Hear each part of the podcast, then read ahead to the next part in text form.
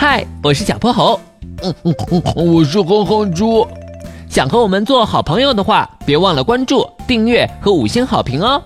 下面故事开始了。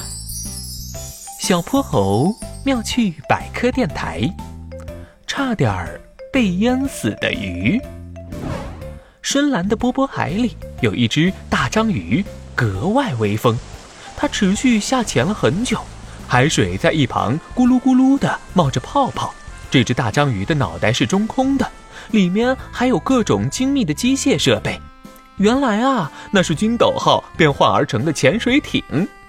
驾驶舱内，小泼猴按下了停止键，金斗号稳稳地落在了地面上。好久没来海底了。是啊，下潜了这么长时间，我都有点饿了。哼哼猪说着，撕开了薯片的包装袋。捞了一把就往嘴里送，小泼猴你也吃点儿。可是下一秒，哼哼猪那掏薯片的手就停在了半空中。小泼猴，我好像出现了幻觉，我怎么听到有人求救呢？不，那不是幻觉，我也听到了。小泼猴马上打开了大屏幕，重新观察外面的环境。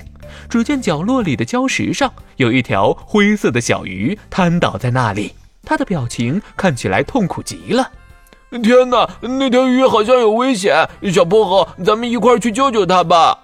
嗯，在他们更换潜水服的时候，小鱼虚弱的声音又传了过来：“救，救命！我快被淹死了！”等，等会儿。淹死鱼还能淹死？不行不行，小泼猴，咱们还是别出去了，这里头肯定有诈。不过小泼猴的动作却没停下来。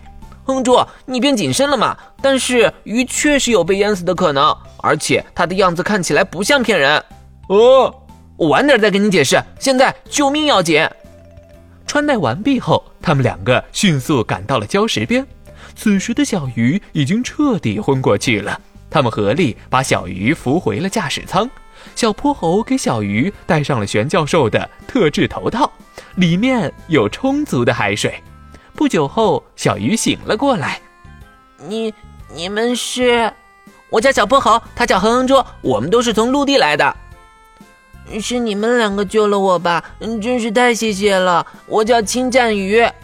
嘿呀，别客气，小事一桩。不过刚刚你说自己快被淹死了，这是怎么回事啊？我也不知道为啥，就是感觉自己喘不过气来了。不管我怎么摆动尾巴和鱼鳍，都游不上去。青战鱼，如果我没猜错的话，你本来是生活在浅海区的吧？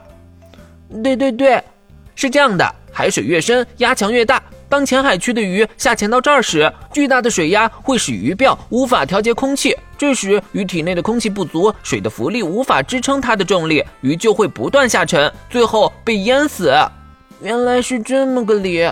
之前家里的长辈就跟我说过，不能来深水区玩，特别危险。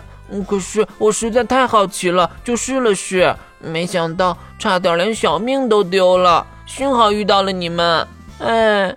这么深的海，也不知道我等会儿能不能游上去。放心，送你回家这事儿包在我们身上。今天的故事讲完啦，记得关注、订阅、五星好评哦。